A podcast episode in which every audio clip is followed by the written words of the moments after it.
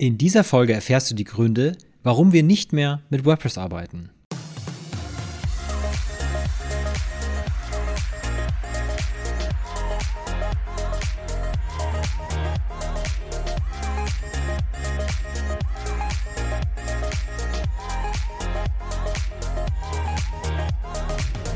Willkommen bei Online Marketing für Dienstleister, der Podcast für Unternehmer, die mit Online Marketing und Website einfach und effektiv die richtigen Kunden für ihre komplexe Dienstleistung gewinnen wollen. Ja, heute geht es um WordPress, ja oder nein. In der Regel ist das eine Diskussion, die einen Glaubenskrieg auslöst. Denn ähnlich wie bei iPhone versus Android gibt es hier keinen klaren Sieger, den man ermitteln kann. Es ist letztendlich eine Geschmacksfrage. In dieser Folge möchte ich jetzt auch nicht schlecht über WordPress reden, und dir von der Verwendung abraten. Es geht nur um unsere Gründe und unsere individuelle Entscheidung, warum wir WordPress für die Arbeit mit unseren Kunden nicht für die beste Option halten. Deine Situation kann anders aussehen und deswegen musst du deine Situation auch anders bewerten. Was du aber heranziehen kannst, um deine Situation zu bewerten, das wirst du in dieser Folge erfahren.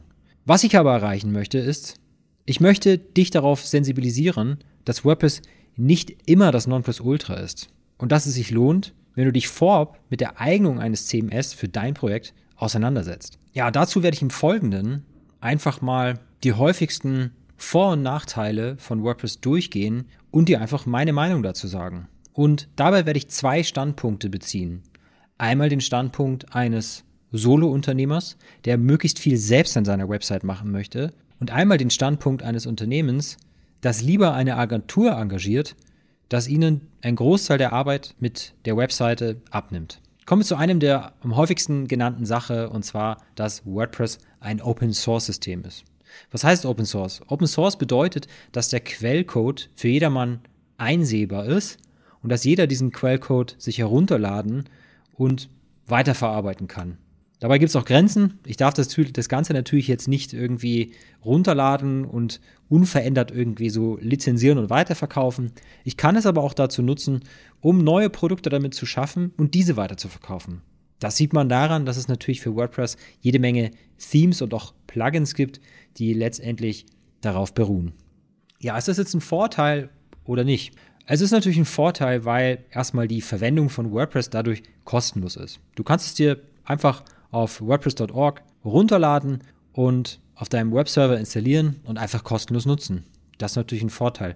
Aber letztendlich spart man dadurch so viel, dass es ähm, eine Open Source Lösung ist. Wenn es dir natürlich darum geht, möglichst low budget eine Website aufzusetzen, vielleicht für ein kleines privates Projekt oder du startest gerade in die Selbstständigkeit, dann eignet sich WordPress natürlich gut, vor allem wenn du sagst, nee, ich möchte möglichst viel an meiner Website selber machen, um mir Geld zu sparen. Denn das ist ja oft so, wenn man so eine Selbstständigkeit startet, man hat mehr Zeit als Geld und deswegen investiert man in sowas natürlich lieber äh, die eigene Zeit anstatt das eigene Geld.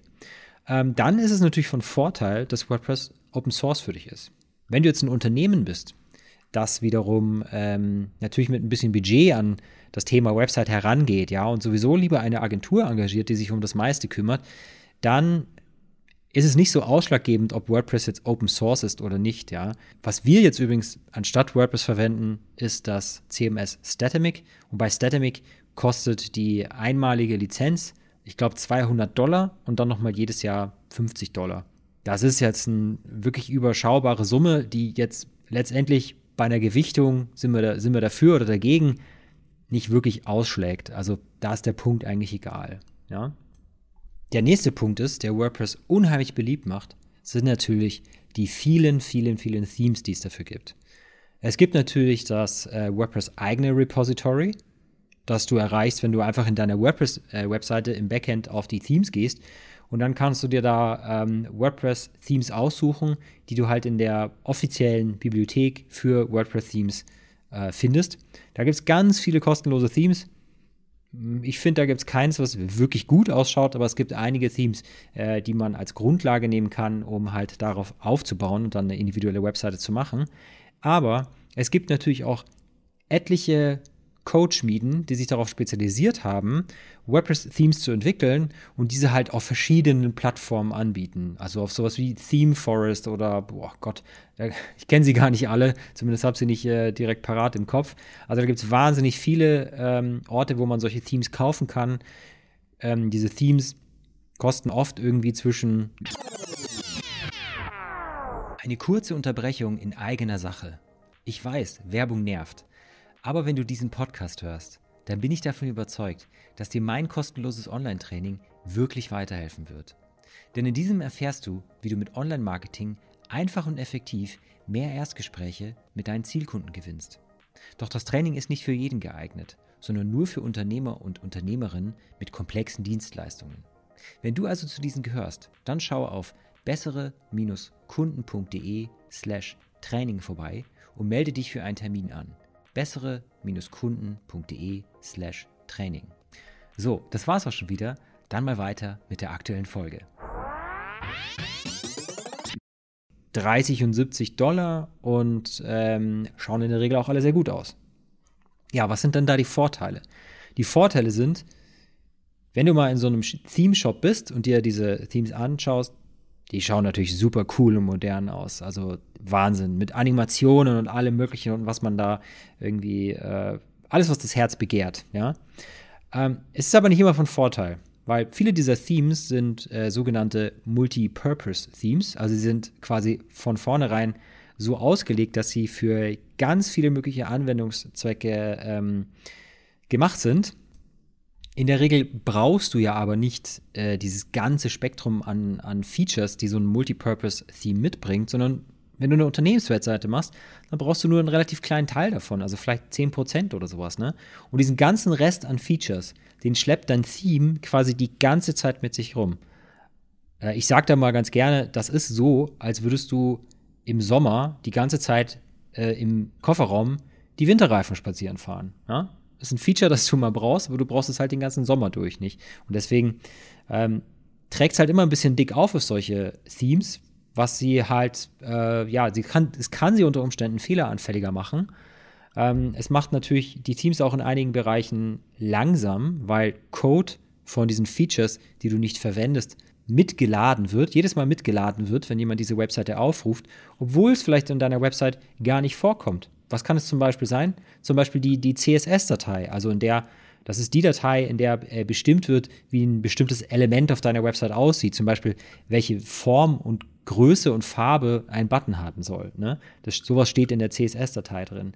Ja, es stehen aber da in dieser CSS-Datei natürlich auch drin, wie dieser ganze Online-Shop dieses Multipurpose-Themes gestaltet sein soll. Aber du verwendest gar keinen Online-Shop auf deiner Webseite, der Code dafür wird aber teilweise immer mitgeschleppt. Du hast quasi die Winterreifen immer im Kofferraum dabei. Ja, der nächste Punkt bei den äh, Themes ist, dass in diesen Theme Stores schauen die natürlich immer super cool aus, ne? Weil die haben natürlich diese Firmen, die diese Themes herstellen, die haben natürlich äh, Entwickler und Designer, die ja Hand in Hand arbeiten und alles dafür tun, dass diese äh, Themes, so wie sie präsentiert werden, wirklich mega cool ausschauen. Ja, und da finde ich, gibt es auch eigentlich nichts zu meckern äh, am Look and Feel. Aber du wirst das ganze ja an deinen Zweck anwenden. Du wirst dein Logo hochladen, du wirst die Farben anpassen, du wirst andere Bilder verwenden und so weiter und so fort. Und schwupps sieht das Ganze schon gar nicht mehr so cool aus äh, wie im Theme Store, als du das Ganze gekauft hast. Ne? Ja, der coole Look ist eigentlich dahin und was du dann siehst, hat dann nicht mehr so viel zu tun mit dem, was du eigentlich im Schaufenster sozusagen gesehen hast, bevor du das Ganze gekauft hast. Als größeres Unternehmen, das das äh, Thema Website sowieso outsourced, da sieht es aber auch wieder anders aus. Ne? Da will man oft ein Design haben, was auch wirklich zum Corporate Design der Firma passt. Äh, hier hat man oft auch spezifische Vorstellungen, was Funktionalitäten auf der Website halt betrifft, ja. Und es ist auch wirklich nicht selten so, dass am Anfang von so einem Website-Projekt noch gar nicht so richtig feststeht, welche Features oder beziehungsweise Funktionen ne, so eine Website letztendlich haben soll. Und es passiert auch mal schnell, dass wenn man so ein vorgefertigtes Theme verwendet, dass einfach dann bestimmte Funktionen nicht erfüllt werden können oder umgesetzt werden können, weil der Code von diesen gekauften Themes oft so monströs ist, weil es halt so ein Multipurpose-Theme ist und oft auch ähm, äh, sich in gewissen Punkten so ein bisschen selbst im Weg steht, dass man dann solche äh, zusätzlichen Features nur umständlich oder teilweise auch unsauber umsetzen kann. Und das ist halt schade, dass wenn man gerade so ein neues äh, Website-Projekt umsetzt, dass dann halt äh, von Anfang an ein, ein Entwickler wegen der Codebasis dazu gezwungen wird, unsauber zu arbeiten. Manchmal denkt man ja, ja, wir nehmen jetzt hier so ein Theme und das passen wir auch so ein bisschen an. Es äh, ist ja nicht so viel, was wir anpassen wollen und äh, wir sparen uns ja Geld dadurch, weil wir ja nur kleine Anpassungen machen müssen. Aber wie gesagt, solche Änderungen, die entwickeln sich auch mal schnell zur Suche nach der Nadel im Heuhaufen und letztendlich dauert dann diese kleine Anpassung länger und wird leider dann auch aufgrund der Codebasis, mit der man arbeiten muss, unsauberer, als wenn man das Ganze wirklich clean und sauber von Anfang an äh, geschrieben hätte. Und letztendlich, wenn man so ein WordPress-Theme halt nicht kauft, sondern äh, selbst entwickelt, dann hat man ja auch immer die besser mit plötzlichen und äh, neuen Anforderungen an so eine Website umzugehen. Und wie gesagt, wir arbeiten da gar nicht mehr mit WordPress, weil uns WordPress da, auch wenn man wirklich individuelle Themes schreibt und die von Grund auf sauber programmiert, einfach von der Codebasis, die WordPress an und für sich hat, oft zu stark im Weg steht. Also um ja, bei WordPress, ich vergleiche es mal so, um es nicht abstrakt zu werden. Bei WordPress ist es oft so, wenn du eigentlich eine Gerade gehen willst und äh, von Punkt A nach Punkt B kommen willst, muss man bei WordPress leider oft irgendwie einen Umweg über drei Punkte machen. Also muss man, äh, geht man nicht von A nach B, sondern man muss von, man muss über A, B, C, D, E gehen. Ja, das macht es natürlich umständlich und es dauert wieder länger und ja, es wird auch nicht unbedingt immer sauberer, der Code, wenn man halt so arbeiten muss. Genau. Und deswegen arbeiten wir heute mit Statamic, weil Statamic da äh, wirklich viel flexibler ist. Es ist viel mehr aus Sicht eines äh, Programmierers gedacht und äh, damit kann man einfach viel schneller saubere Ergebnisse liefern, die trotzdem super flexibel bleiben und ähm, in der Zukunft anpassbar sind an weitere Anforderungen, die im Laufe so eines Projektes auftreten können. Genau. Ja, der nächste Punkt, der WordPress so beliebt macht, ist natürlich die Hülle und Fülle an Plugins, die es hier gibt. Also ich habe gar keine Ahnung, wie viele Plugins es bei WordPress gibt, aber es sind, es sind äh, zigtausende. Mich würde es jetzt auch nicht wundern, wenn es eine Million wäre. Habe ich nie gegoogelt. Ja? Ähm, ja, bei Plugins muss man wissen, Plugin ist halt nicht gleich Plugin. Ja? Bei WordPress gibt es keine, also keinen einheitlichen äh, Kodex, der quasi vorschreibt, wie man den Code, nach welchem Stil man den Code für so ein Plugin zu schreiben hat. Das hat halt zur Folge, dass jeder Entwickler halt äh, den Code für so ein Plugin schreiben kann, wie er möchte. Und wenn du jetzt auf deiner Website ganz viele verschiedene Plugins installiert hast, dann sind das auch äh, immer wieder verschiedene Stilarten von, äh, wie dieser Code geschrieben wurde. Und da passiert es halt auch einfach mal schnell, dass sich einfach diverse Sachen auf deiner Website dadurch in die Quere kommen. Das sind dann die berühmt-berüchtigten ähm, Kompatibilitätsprobleme bei so einer WordPress-Webseite, die gerne zum Beispiel mal nach einem Update auftreten. Ja? Man sagt bei WordPress ja oft, für, jede, für jeden Anwendungsfall, für, für jedes Feature, das man äh, haben möchte, gibt es ein Plugin. Das stimmt auch. Ne? Aber auch bei den Plugins ist es halt so, dass es extrem große Plugins sind, von denen du in vielen Fällen auch wieder nur einen Bruchteil der Funktionen jetzt für deine Website brauchst. Und jetzt installierst du dir wieder dieses Plugin und dieses Plugin klatscht natürlich äh, gleich mal Meter Schminke sozusagen auf deine Website oben drauf. Gutes Beispiel ist, du installierst dir ein Plugin für ein Kontaktformular und dieser Code für dieses Kontaktformular, der findet sich jetzt nicht nur auf der Kontaktseite, wo dein Kontaktformular eingebunden ist, sondern der findet sich unter Umständen, kommt halt wieder aufs Plugin an, einfach auf jeder Seite wieder. Also die, zum Beispiel die, die jQuery und CSS-Datei, die dafür notwendig ist, damit dieses Plugin korrekt angezeigt wird. Ähm, das wird nur verwendet auf der Kontaktseite, wo dein Kontaktformular eingebunden ist. Er schwirrt aber auf jeder Webseite, also auf jeder Unterseite deiner Webseite mit rum. Ja, das macht halt deine Webseite Stück für Stück immer schwerfälliger, was dazu führt, dass sie natürlich immer bra länger braucht, dass sie lädt. Summa summarum kann man bei den Plugins sagen, man schießt hier oft mit Kanonen auf Spatzen, weil man halt von so einem Plugin vielleicht nur einen, einen kleinen Funktionsumfang benötigt, sich aber gleich dafür irgendwie einen riesen Plugin installiert und dadurch halt auch wieder lauter Ballast mitschleift. Ne? Vielleicht mal noch ein kleines Beispiel aus der Praxis hierzu. Es ist nur ein Beispiel von, von vielen, die man wahrscheinlich da nennen könnte.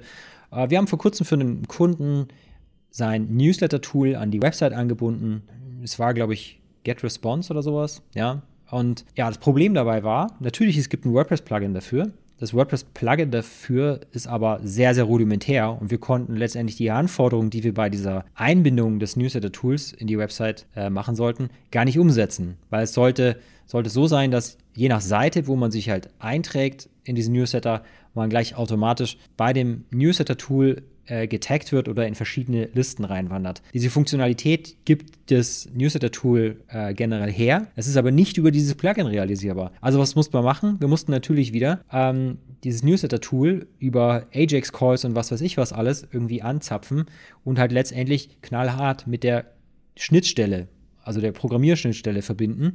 Und äh, der ganze Vorteil äh, dessen, dass, dass es hier ein WordPress-Plugin gab, war für uns vollkommen dahin, ne? weil wir es sowieso komplett individuell machen mussten. Ja, und die Entwicklung von sowas individuellem in dem gesamten WordPress-Umfeld ist halt auch wieder haariger, als wie es zum Beispiel bei anderen CMS wie Statamic ist. Ja, noch ein wichtiger Punkt natürlich bei Plugins, ich komme ich später nochmal drauf, generell auf die Sicherheit, aber viele Plugins weisen natürlich auch Sicherheitslücken auf. Und das ist natürlich auch, je mehr Plugins du auf so einer Website installiert hast, kann natürlich deine Website langsamer machen, aber jedes zusätzliche Plugin kann natürlich auch die Gefahr einer zusätzlichen Sicherheitslücke auf deiner Website bergen. Ja. Der nächste Punkt ist, WordPress ist datenbankbasiert. Ist jetzt nicht schlimm. Es gibt auch einige Anwendungsfälle, in denen äh, Datenbanken notwendig sind zum Beispiel bei Shops sind Datenbanken meistens notwendig, äh, weil man hier natürlich auch irgendwie Produkte in verschiedenen Kategorien anzeigen möchte. Produkte haben verschiedene Eigenschaften und man möchte nach diesen äh, filtern können und sowas. Das ist zwar auch ohne Danken, Datenbanken realisierbar, aber mit Datenbanken macht man sich da schon auf jeden Fall leichter. Ne? Für ein reines CMS, also ein Content Management System, ist eine Datenbank nicht unbedingt notwendig. Eine Datenbank hat halt auch immer das Problem, dass sie per se vom Design in der Datenbank her auch äh, Sicherheitslücken darstellen kann. Ne? Sprich, in der Datenbank sind ja die ganzen äh, Nutzernamen und Passwörter gespeichert. Die sind natürlich verschlüsselt, aber letztendlich sind sie da trotzdem gespeichert. Ne? Und äh, wenn natürlich so ein Hacker irgendwie Zugriff auf die Datenbank erlangt, dann kann er da natürlich irgendwie seine eigenen Nutzerdaten anlegen und schwupps hat er Zugriff auf das Backend deiner Website und kann da äh, letztendlich alles mögliche andere noch anstellen. Aber aus meiner Sicht der größere Nachteil im Alltag einer Datenbank ist, ist halt die Migration von so einer Website. Ne? Wenn du jetzt mal sagst, nehmen wir mal an, du hast eine größere Website mit mehreren tausend Besuchern am Tag und du möchtest ein bisschen umfangreichere Änderungen daran machen, dann machst du das ja nicht auf der Live-Seite, ne? weil diese Änderungen auf der Live-Seite, wenn es größere Änderungen sind, das ist ja eine Operation am offenen Herzen. Und da geht, da geht dann schnell mal was schief, wenn man da am Code auch mal arbeitet. Und äh, das würden ja dann irgendwie die, die Tausende von Website-Besucher da irgendwie ständig mitbekommen, wenn du da irgendwie am Code von deiner Website rumschraubst. Also macht man sowas nicht auf der Live-Seite, sondern man macht sowas in einer Entwicklungsumgebung. Das Problem bei einer Daten, also bei einem Datenbank-basierten äh, CMS ist, diese Version deiner Website in der Entwicklungsumgebung und die Version deiner Website in der Live-Umgebung inhaltlich und auch vom Code her immer synchron zu halten. Ne? Äh, weil wenn du jetzt natürlich, weil das, das ist ja, das ist wie die Kopie von einem Word-Dokument, jetzt mal ganz vereinfacht gesagt, ne? Wenn du in der Kopie Änderungen machst, dann übertragen, sind ja diese, diese Änderungen nicht automatisch auch in die, in die Originaldatei übertragen. Und genauso verhält sich das halt, äh, wenn man eine Datenbank-basiertes CMS in einer Live-Umgebung und einer Entwicklungsumgebung hat. Oh Gott, ich, ho ich, hoffe, ihr könnt mir folgen und das ist nicht zu nerdy, was ich hier rede, aber äh, ich werde es ja dann an den Download- oder Abbruchzahlen dieser Podcast-Folge hören. Aber ich rede einfach mal weiter. Schau Schauen wir mal.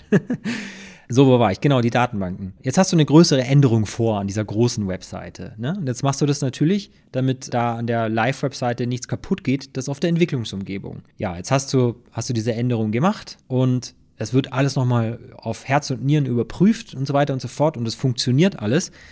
Und äh, ja, diese Änderungen, die haben vielleicht ein, zwei Wochen gedauert oder sowas. Und in der Zwischenzeit wurden aber auf der Live-Seite vielleicht schon wieder inhaltliche Änderungen gemacht. Es wurden neue, neue Blogbeiträge eingepflegt, es wurde hier und da was SEO-technisch optimiert, wurde oder wie auch immer. Ne? Es hat sich auf jeden Fall was geändert und diese zwei Versionen deiner Website, die sind nicht mehr identisch. Wenn du jetzt natürlich diesen neuen Entwicklungsstand nehmen würdest aus der Entwicklungsumgebung und einfach äh, die Version in der Live-Umgebung damit überschreiben würdest, dann wären ja die ganzen inhaltlichen Änderungen, die du in der Zwischenzeit gemacht hast, die wären ja alle futsch. Ne?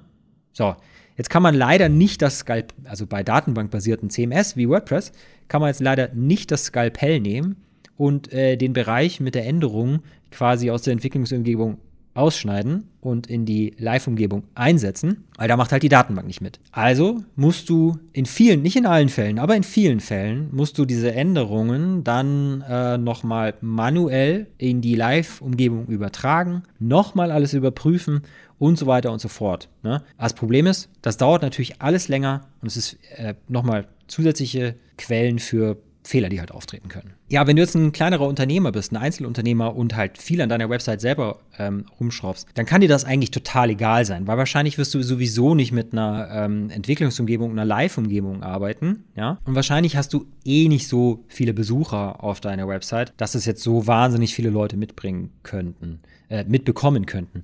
Aber vielleicht hast du ja auch einen echt gut laufenden Blog und dann können es halt schon Leute mitbekommen und so und dann ähm, ja, vielleicht machst du das ja mit Entwicklungsumgebungen und äh, Live-Umgebungen. Es gibt natürlich auf WordPress spezialisierte Hoster, die sowas irgendwie anbieten, aber meiner Erfahrung nach läuft das auch mal eigentlich meistens so ein bisschen wackelig, diese, diese Übertragung ne, von, von Entwicklung auf Live. Ja ja, aus Sicht des Unternehmens, äh, dass das Ganze jetzt in andere Hand gibt, ist es natürlich ein echter Punkt, weil es dauert länger, es ist aufwendiger und dadurch entstehen auch höhere Kosten. Also ähm, nicht der optimale Zustand einfach. Ne? Ja, der nächste Punkt bei WordPress, das wäre die Bedienbarkeit. Also oft wird gesagt, WordPress hätte ja irgendwie eine, eine ganz tolle benutzerfreundliche Bedienbarkeit und ich kann das ehrlich gesagt nicht unterschreiben. Und ich kann auch nicht verstehen, wo dieses Argument herkommt. WordPress ist per se sehr verschachtelt im Backend, also schon allein in der äh, ganz, in der Basisversion, wenn du wirklich mit einem Standard WordPress-Theme arbeitest und mit dem WordPress eigenen ähm, Content-Editor, dem Gutenberg, ist es ziemlich verschachtelt, es ist hin und wieder auch mal irgendwie ein bisschen fehleranfällig und sowas. Und ich fänd, finde, sobald man äh, solche äh, Themes verwendet, die auf solche so, sogenannte Drag-and-Drop-Editor zurückgreifen, da wird es eigentlich noch verschachtelter, weil es gibt halt mehrere Stellen, an denen es möglich ist, irgendwie den, den Code anzupassen, also zum Beispiel die Farben zu verändern oder irgendwie sowas. Und das heißt, es gibt halt super viele Stellen, an denen du äh, solche Änderungen vornehmen kannst. Ja, und wenn du Profi bist und mit diesem Bereich irgendwie dein, dein tägliches Geld verdienst, dann ist es okay, dann kennst du dich damit aus. Aber wenn dein Business eigentlich was ganz anderes ist und du nur mal schnell irgendwie eine Änderung auf deiner Website machen möchtest, ja, dann wird es auch mal schnell zum Problem, ne? Also in Sachen Bedienbarkeit punktet äh, WordPress für mich gar nicht. Ähm, in Sachen Bedienbarkeit hat, ist WordPress eigentlich nur okay, wenn man ein Custom Theme entwickelt und dort halt einfach genau die Funktionalität integriert, die man ähm, haben will und auch braucht, um auf so einer Website Änderungen durchzuführen. Dann ist das im Backend eigentlich wie ein, äh, wie ein gut sortiertes, großes und langes Formular, in dem man solche Änderungen vornehmen kann. Genau. Aber als Solopreneur, wenn du da wirklich dein äh, das alles selber machen möchtest, dann musst du dich halt in so einen äh, Multipurpose-Team mit so einem Drag-and-Drop-Editor einarbeiten und kannst das auch selber machen. Ne? Also es ist wieder ein, ein, ein Für und Wider, ne? was, sich, äh, was du für dich selber entscheiden musst. Aber hinsichtlich Bedienbarkeit, darum geht es ja gerade, ne? hinsichtlich Bedienbarkeit für denjenigen, der die Inhalte einpflegt, ne? sagen wir mal, in einem größeren Unternehmen kümmert ihr euch nicht um äh, das ganze Code-Gedöns, ja, aber das Einpflegen von neuen Blogbeiträgen oder mal Austauschen von einem Bild und sowas, das macht ihr selber. Da ist Statemic halt wirklich sehr, sehr clean gehalten und sehr, sehr benutzerfreundlich. Also man sieht nur das, was man braucht und man hat auch ähm, ordentliche Möglichkeiten festzulegen, welcher Mitarbeiter mit seinem ähm, Nutzeraccount bei der Website in dem Backend, auf was überhaupt zugreifen kann. Ja, weil vielleicht sagt man ja, es gibt eine Produktabteilung und äh, die soll sich in der Website einloggen können und dort äh, neue Produktdatenblätter hochladen können oder was an den Produktseiten ändern können. Und dann gibt es vielleicht die Marketingabteilung, äh, die soll neue Blogbeiträge schreiben und veröffentlichen können. Und dann kann ich halt sagen, ne, ähm, die Mitarbeiter aus dem Marketing, die können äh, nur auf den Blogbereich zugreifen und die Mitarbeiter aus der Produktentwicklung, die können halt auf den Produktbereich zugreifen und so weiter und so fort. Und dann gibt es halt noch einen Admin, der kann auf alles zugreifen. Also es lässt sich hier alles halt viel, viel besser steuern. Das heißt, man kann halt auch wieder minimieren, wer was kaputt machen kann. Und selbstverständlich hat es auch einen Sicherheitsfaktor. Weil nehmen wir uns mal an, ne, so das Passwort für so einen Website-Zugang ähm, kommt in die falschen Hände. Das wäre jetzt vom Marketing-Mitarbeiter. Ja, dann könnte der vielleicht nur hier Blogbeiträge ändern und nicht vielleicht gleich auf irgendwelche weiteren sensiblen Daten auf der Website zugreifen. Das heißt, man kann halt dadurch einfach auch ähm, Schaden minimieren. Genau. Ja, ein weiterer Vorteil bei WordPress ist natürlich, es gibt viele Designer und Entwickler. Ja? Und was ich hier auch oft höre, ist natürlich, Firmen entscheiden sich gerne für die Verwendung von WordPress, weil wenn der Entwickler, mit dem Sie jetzt gerade zusammenarbeiten, irgendwann äh, mal keinen Bock mehr hat oder sich nicht mehr meldet, dann gibt es ja so viele andere WordPress-Entwickler, die das Ganze ja übernehmen können. Ne? Also ich würde sagen, bis zu einem äh, gewissen Grad stimmt das Argument. Denn es gibt, es gibt natürlich wahnsinnig viele äh, Webdesigner und Entwickler, die mit, mit WordPress arbeiten, ja. Aber das ist wieder Fluch und Segen zugleich, muss ich sagen. Weil, sagen wir mal, du hast eine relativ, also bist jetzt ein größeres Unternehmen und du hast eine relativ komplexe Webseite und ähm, für dich kommt es jetzt einfach von deinen Kapazitäten, die du von einem Dienstleister erwartest, nicht in Frage, einen äh, Freelancer zu engagieren, sondern du brauchst eine Agentur, die einfach dir ein paar Stunden im Monat bereitstellen kann äh, dann wird nicht einfach jede Agentur sagen, oh ja, klar, WordPress-Webseite können wir, nehmen wir, machen wir. Ne? Äh, weil da kommt dann auch wieder hinzu, dass jeder irgendwie so WordPress ein bisschen anders programmiert, weil es da keine einheitlichen Standards gibt. Und andere Agenturen natürlich mit Fremdcode, wenn sie Erfahrung haben, erstmal mit spitzen Fingern anfassen. Ne? Die werden erstmal genau dem Ding unter die Haube gucken, ob das auch ähm, brauchbarer Code ist, mit dem sie weiterarbeiten können. Weil hier kann ich dir auch ein Lied von singen. Wir haben früher auch ein, zwei Mal Kunden mit ihren äh, bestehenden Webseiten übernommen. Und das war jedes Mal eigentlich rückwirkend keine gute Entscheidung, weil äh, was wir uns damit ins Haus geholt haben, das war Katastrophe. Also das Argument, ich nehme WordPress, weil wenn mein alter Entwickler weg ist, war, äh, dann gibt es gleich an der nächsten Straßenecke den nächsten ja, es zählt nur bedingt, ne? Weil, wie gesagt, wenn du eine komplexere Website hast und ein größeres Unternehmen bist, dann schaust du unter Umständen plötzlich alt aus der Wäsche, wenn keine Agentur dazu bereit ist, äh, deine bestehende Website zu übernehmen und äh, mit dir daran weiterzuarbeiten. Und wenn dann alle sagen, ja, nee, können wir nur machen, aber dann müssen wir irgendwie einen Honorar von zwei Tagen ähm, erstmal ansetzen, um ihre Website zu überprüfen, um überhaupt zu entscheiden, ob wir dieses Projekt übernehmen. Oder sie sagen, nee, machen wir nicht, machen wir nur, wenn wir es äh, komplett neu entwickeln ja, dann ist irgendwie der Vorteil äh, dessen, dass hier ganz viele Webdesigner und Entwickler mit WordPress arbeiten, irgendwie, ja. Ja, wenn du jetzt aber natürlich ein Einzelunternehmer bist und viel an deiner Website selber machst und nur mal einen Entwickler zur Hand haben möchtest, der hier und da mal punktuell so ein bisschen unterstützt, ja, dann schaut es ein bisschen leichter aus. Es gibt natürlich ähm, viele Freelancer, die da äh, ein bisschen flexibler sind und auch bei solchen Projekten äh, gerne unterstützen. Aber auch hier muss man wissen, WordPress ist halt nicht einfach WordPress. Unter der Haube sieht das oft anders aus. Wenn du zum Beispiel eine Website hast, die auf Divi oder Elementor läuft, das sind ja sehr verbreitete Themes, und du einen neuen Entwickler suchst, dann such dir immer einen Entwickler, der mit dem Theme, auf dem deine Website beruht, wirklich Erfahrung hat. Ja? Also wenn deine Website auf Elementor beruht, such dir einen Freelancer, der mit Elementor arbeitet. Wenn sie auf Divi beruht, dann such dir einen Freelancer, der mit Divi arbeitet. Ne? Ja, und wenn du eine Eigenentwicklung hast, dann ähm, sieht es dann natürlich bei der äh, dann nicht mehr ganz so einfach aus, wenn du da quasi die Agentur wechselst. Ein weiterer Vorteil von WordPress ist, ist halt die vergleichsweise einfache Bedienbarkeit. Ne? So mit ein bisschen Nachlesen, ein bisschen Recherchieren und sowas gelingt es eigentlich fast jedem, der einigermaßen technisch begabt ist, äh, WordPress auf einem äh, Webserver zu installieren, dann ein Theme noch dazu installieren und dann Anpassungen zu machen. Ne? Gerade wenn es halt so ein Drag-and-Drop-Theme ist, kann man sich da relativ schnell einarbeiten. Es gibt auch viele Leute, die das hauptberuflich machen ähm, und eigentlich von, von, dem, äh, von der Codierung darunter eigentlich keine Ahnung haben. Ist jetzt per se natürlich auch nicht, ist jetzt per se auch nicht schlimm, will ich, will ich gar nicht verurteilen. Allerdings gibt es auch echt viele, die keine Ahnung haben, was sie da machen. Und ja, ich hatte es vorhin schon mal kurz angesprochen. Wir hatten wirklich auch leider ähm, zweimal den Fall, dass wir eine bestehende Webseite übernommen haben und vorher nicht tief genug äh, unter die Haube geguckt haben.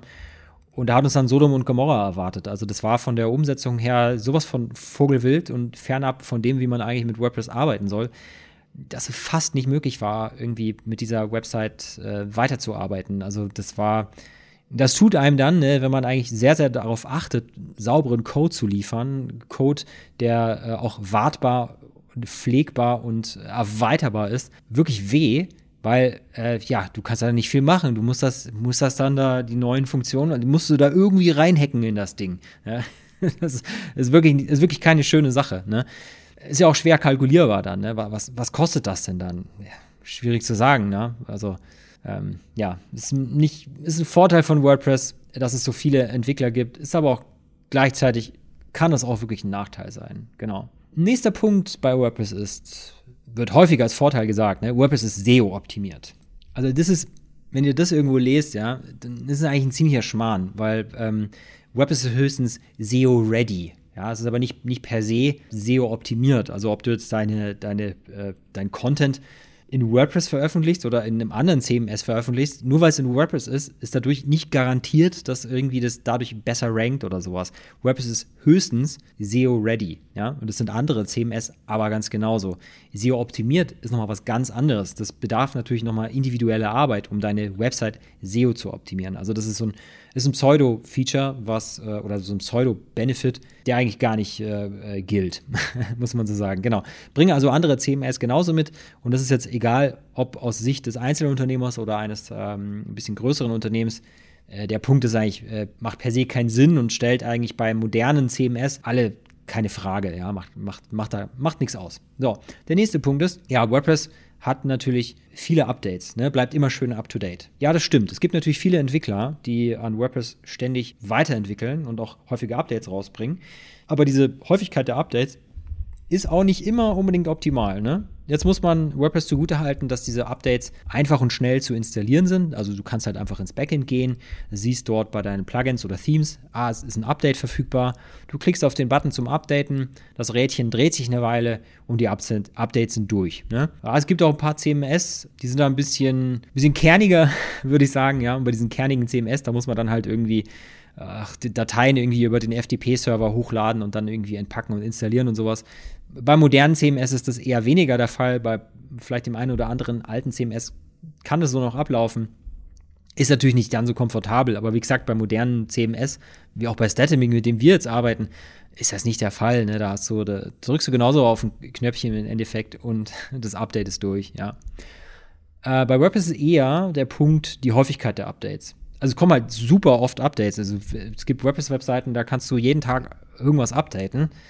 Und ähm, ja, das hat, das hat natürlich Vor- und Nachteile. Vorteil ist, es können neue Features sein, die mit so einem Update rauskommen. Es können aber auch Sicherheitslücken, die gestopft werden, sein. Es können aber auch durch so ein Update neue Sicherheitslücken reinkommen. Das kann natürlich auch passieren, das muss man jetzt auch sagen. Aber ähm, ja, diese häufigen Updates, also wenn du deine Updates nicht häufig machst und die aktuelle Version deiner Plugins, Themes und so weiter und so fort äh, vielleicht Sicherheitslücken beinhaltet, dann ist es doof, wenn du nicht so schnell updatest, ne? weil mit dem Update dürfte dann die Sicherheitslücke natürlich geschlossen sein. Ja, wenn du zu schnell updatest, passiert auch immer wieder äh, bei ein paar äh, Themes oder Plugins, dass sich durch ein Update halt erstmal ähm, Fehler einschleich, äh, einschleichen in deine Website. Ne? Das gibt es immer wieder, da kommt ein Update raus von irgendeinem Plugin, zack, äh, ganz viele Nutzer berichten von irgendwelchen äh, krassen Fehlern und äh, ja, dann wird, es, wird das Update erstmal äh, gestoppt und es wird möglichst schnell an einem Fix gearbeitet. Ähm, sprich, ein zweites Update kommt hinterher, der diesen Fehler wieder beheben soll.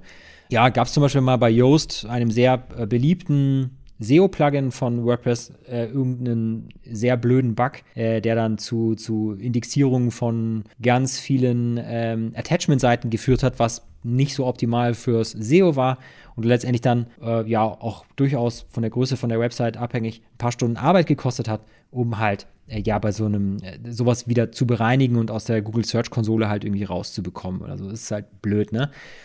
Wenn man da vielleicht ein, zwei Tage länger mit dem Update gewartet hätte, äh, ja, dann, dann hätten das andere User schon berichtet und bemerkt und man hätte vielleicht erst abgedatet äh, nach dem zweiten Update, wenn äh, der Fehler schon gar nicht mehr existent war. Ja, dann das nächste ist eine Aussage, da stolper ich irgendwie auch öfters mal drüber. WordPress ist kein CMS. Also, ich, ja, ich verstehe nicht so ganz, warum es kein CMS sein soll. Es kommt halt, ich glaube, das wird oft von Leuten gesagt, äh, die ein Problem mit WordPress haben, weil sie halt dann mit nicht arbeiten oder sowas und nutzen das als Argument gegen WordPress. Ja, das wird dann da immer behauptet, ja, WordPress ist halt, ist halt nur ein Blogsystem und ist kein CMS ähm, und so weiter und so fort. Ja, WordPress war vielleicht mal ein Blogsystem. Das ist auch der Kern des Ganzen, aber man kann damit irgendwie heute auch vollwertige Webseiten bauen. Das haben wir ja auch jahrelang gemacht und, und das ist auch vollkommen okay. Also irgendwie hier zu sagen, es wäre kein CMS, finde ich, äh, ja, fehlt, fehlt die ordentliche Argumentationsbasis. Das, äh, also den Punkt können wir abhaken. WordPress äh, ist durchaus ein CMS, äh, egal ob für Kleinunternehmen oder äh, Großunternehmen. Wie alle CMS hat es natürlich seine Stärken und Schwächen. Das muss man sich halt genau angucken für, für deinen Fall, für deinen Case, was du da brauchst. Genau. Ja, aber der nächste Punkt, der ist wichtig. WordPress Sicherheit. Ne? Jetzt musst du wissen, dass äh, WordPress irgendwie mittlerweile, äh, ich weiß nicht, 35 Prozent aller Webseiten im Internet basieren auf WordPress. Das ist natürlich eine Hausnummer. Ne? Sehr, sehr, sehr, sehr viele Webseiten. Und wenn man jetzt ähm, hauptberuflicher Hacker ist. ja, was versuche ich zu hacken? Ich versuche natürlich das zu hacken, womit ich den größten äh, Effekt wirken kann. Also tue ich nicht irgendwelche kleinen individuellen Webseiten, die auf irgendwelchen exotischen CMS äh, basieren, hacken, sondern ich äh, stürze mich auf WordPress, weil wenn ich hier ein, eine Sicherheitslücke in einem bestimmten Plugin finde, was natürlich auf 100.000 Webseiten installiert ist, ja, dann kann ich jetzt äh, 100.000 Webseiten hacken, anstatt vielleicht nur fünf Webseiten. Also der Hebel ist hier größer für einen Hacker und deswegen ist WordPress für Hacker natürlich ein ganz beliebtes Ziel. Und der nächste Punkt ist natürlich so ein kleiner Nachteil im Open Source. Ne? Es gibt halt nicht wirklich so, nicht wirklich eine äh, Qualität, eine Qualitätskontrolle der, des Codes und deswegen äh, gibt es natürlich viele Plugins, die schlecht programmiert sind und deswegen auch Sicherheitslücken vorweisen. Ne? Und ja, diese Sicherheitslücken sind dann natürlich ein attraktives Ziel für Hacker, ähm, um sich darüber quasi Zugang zu deiner Website zu verschaffen. Also in Sachen Sicherheit glänzt WordPress per se jetzt nicht unbedingt. Man kann WordPress sicher machen, indem man zum Beispiel sagt, ähm, setzen Plugins halt nur dort ein, wo es halt wirklich Sinn macht, auch ein Plugin äh, zu verwenden. Aber wir machen jetzt nicht die Strategie, wir schießen mit Kanonen auf Spatzen und äh, installieren für jedes kleine Feature irgendwie noch ein neues Plugin und am Ende haben wir 50 Plugins auf unserer Website installiert, weil wie gesagt, Dadurch wird die Website langsam instabil, weil bei Updates sich was in die Quere kommen kann und auch in puncto Sicherheit. Ja, jedes zusätzliche Plugin birgt natürlich die Gefahr zusätzlicher Sicherheitslücken. Ich muss mehr die ganze Zeit updaten und so weiter und so fort. Also tendenziell kann man sagen, wenn man WordPress sicher betreiben will, ist das möglich. Dann muss man aber die Anzahl der Plugins reduzieren. Man muss auf Plugins zurückgreifen, die ähm, eine gute Codequalität haben und es sind auch oft Plugins, die nicht kostenlos sind, sondern die auch was kosten. Also hier wäre jetzt auch wieder so dieser Open Source ähm, Vorteil wieder so ein bisschen ausgehebelt, muss man sagen. Ne? Ja, und dann kann man natürlich bei WordPress auch noch irgendwelche Plugins für Firewalls installieren und so weiter und so fort. Aber muss hier per se natürlich wieder ziemlich dick auftragen, um WordPress sicher zu machen. Und ich finde, hier ist aber ein ganz guter Vergleich auch. WordPress ist in der Hinsicht so ein bisschen wie Windows. Und Satamic ist da so ein bisschen wie Apple. ja. Windows läuft irgendwie auch auf, glaube ich, 95% äh, aller Rechner und ähm, Apple auf 5%. Ja. Äh, nagel mich jetzt nicht an die Wand für, die, für diese Zahlen, vielleicht sind es auch ein paar Prozent Unterschied. Äh, ich, war, ist mein letzter Stand auf jeden Fall. Und ja, klar, das, deswegen gibt es auch so viele äh, Viren für, für Windows, weil das natürlich auch viel häufiger genutzt wird. Und ähm, Apple ist halt in der Masse gesehen da eher immer noch exotisch und äh, deswegen für Hacker einfach nicht so ein interessantes Ziel, weil es einfach nicht so lohnenswert ist. Ne? Und genauso ist es halt einfach auch bei WordPress.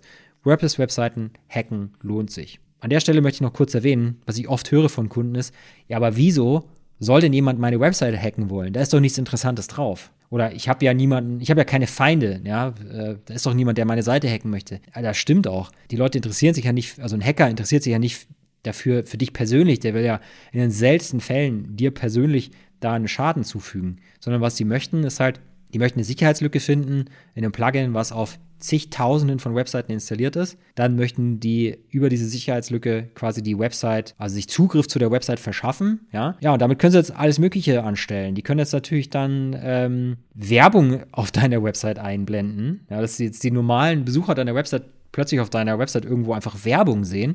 Das wäre jetzt nie so schlimm. Da würden sich die Leute wahrscheinlich nur denken so, hä, warum zeigt er denn jetzt Werbung auf seiner Website an? Und mehr würden sie sich nicht denken. Aber mach das mal als Hacker auf 10.000 Webseiten und blende da Werbung ein und du kriegst dann Geld durch Werbeeinnahmen. Ne?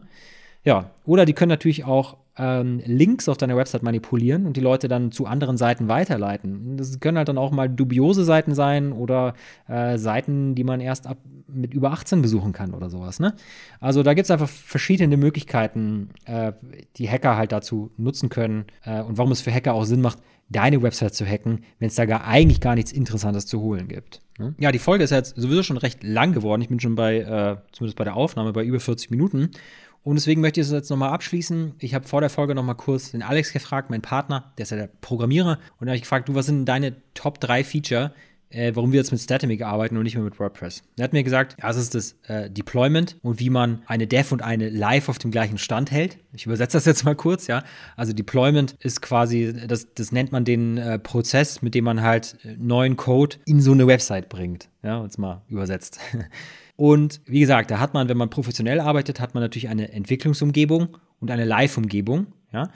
Und das Anspruchsvolle ist natürlich, diese verschiedenen Umgebungen einer Website, das ist ja wie, wie Kopieren, Kopien eines Word-Dokuments, die immer auf dem gleichen Stand zu halten. Ne? Also wenn du hier eine Änderung machen möchtest und da eine, und die Änderung soll in die andere Version noch übertragen werden. Das ist bei WordPress wirklich schwer möglich und bei größeren Projekten auch äh, immer wirklich ein Nadelöhr und ein störender Faktor. Bei Statamic ist das nicht so, weil Statamic ist halt nicht datenbankbasiert und deshalb kann man halt auch wirklich sagen, wir haben jetzt in diesem Bereich eine Änderung gemacht, ja, diesen Bereich, den schneiden wir jetzt an der Entwicklungsumgebung quasi mit dem Skalpell raus, kopieren das und setzen diese Kopie in der Live-Umgebung quasi ein, ja, also wir, man spart sich dieses manuelle Übertragen des Ganzen. Es geht schneller, es ist dadurch weniger fehleranfällig. Letztendlich wirkt sich das halt auf unsere Verfügbarkeit aus und hat, ist natürlich auch ein positiver Kostenfaktor. Also als Kunde kann das vielleicht egal sein, ob das für uns natürlich leichter ist, so damit zu arbeiten. Aber letztendlich, wenn wir uns damit leichter tun, profitierst du als Kunde natürlich auch davon, letztendlich unterm Strich. Und ich denke, darum geht's. Das ist das Wichtige, dass als Kunde du auch unterm Strich davon quasi profitierst. Ja, Alex, nächster Punkt war, es hat einfach eine ordentliche Codebasis und eine einheitliche Codebasis, weil es auf Laravel beruht. Laravel ist das ähm, verbreitetste PHP-Framework, äh, was halt auch ständig weiterentwickelt wird. Und da geht es halt wirklich um eine einheitliche Codebasis, die man bei WordPress wirklich leider absolut vermisst. Äh, und es gibt halt viel, viel weniger Ärger mit diesen ganzen Plugins, weil ja aus Entwicklersicht ist es halt häufig so, dass man äh, Funktionalitäten umsetzen soll, die sich mit solchen Plugins dann nicht in voller Gänze äh, realisieren lassen. Und dann muss man entweder mit diesen Plugins irgendwie komisch jonglieren und die aneinander äh, stopfen, dass es dann irgendwie funktioniert, aber beim nächsten Update kann es halt sein, dass, dass es dann nicht mehr geht, weil daran was geändert wurde. Und äh, das dauert halt, also das dann in diesem Umfeld hinzukriegen, das dauert halt in vielen Fällen einfach länger und kostet vor allem mehr Nerven und schlechter kalkulierbarer, als wenn man das einfach sauber selbst schreibt und genau das umsetzt, äh, was man haben möchte. Ähm, nicht bangen muss, dass es beim nächsten Update irgendwie äh, kaputt ist. Und genau, ja. Ja, wenn dir die Podcast-Folge jetzt nicht gefallen hat, weil du ein absoluter Verfechter von WordPress äh, bist, kein Problem. Ja, ich will niemandem WordPress schlecht reden. Wie gesagt, es kommt immer auf die individuelle Situation an, der du dich befindest. Ähm, wir haben auch jahrelang mit äh, WordPress gearbeitet und äh, hatten auch eine gute Zeit mit WordPress und selbstverständlich die Webseiten, die wir früher mit WordPress entwickelt haben, äh, von den Kunden, die wir heute noch betreuen, die betreuen wir natürlich auch noch weiter. Also wir, wir drehen da natürlich nicht irgendwie plötzlich den Hahn ab und sagen äh, Tschüss, sondern in Zukunft arbeiten wir halt nicht mehr mit WordPress.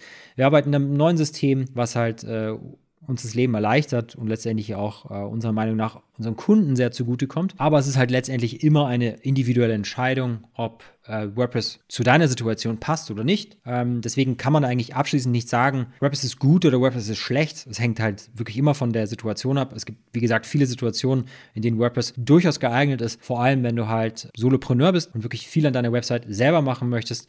Dann ist es nicht schlecht, weil dann äh, kannst du dir WordPress halt auf deinem Server installieren und äh, dir ein Theme aussuchen, einrichten, dich einarbeiten, wie das Ganze funktioniert und wirklich fast alles an deiner Website selber machen. Dafür eignet sich halt WordPress super. Das geht halt mit Statamic ehrlich gesagt nicht. Ne? Wenn du kein Entwickler bist, dann wirst du äh, wahrscheinlich dir die Haare ausraufen und nach fünf Tagen es noch nicht geschafft haben, ähm, Statamic auf deiner Website zu installieren. Ne? Äh, ich persönlich habe es irgendwie auch mal eine Stunde probiert, habe es nicht geschafft und habe es dann den Alex machen lassen. Ne? Aber ähm, ist ja okay, weil unsere Situation ist eine andere und ähm, auch die Situation unserer Kunden ist eine andere und ähm, dafür eignet sich das einfach viel mehr. Deswegen muss man das halt einfach einfach immer auf die individuelle Situation anpassen. Wunderbar. Ich danke dir fürs Zuhören. Das war jetzt echt mal eine bisschen längere Folge wieder, aber kann zwischendurch auch mal sein. Äh, ich freue mich bis zum nächsten Mal. Over and out, dein Felix. Ja, das war's auch schon wieder mit der aktuellen Folge. Ich hoffe, du konntest von den Inhalten etwas für dich und dein Business mitnehmen. Wenn du ein iPhone hast, dann öffne doch einfach mal die Podcast-App und lass für meine Show mal so richtig die Sternchen regnen. Ich danke dir fürs Zuhören und freue mich aufs nächste Mal. Over and out, Felix.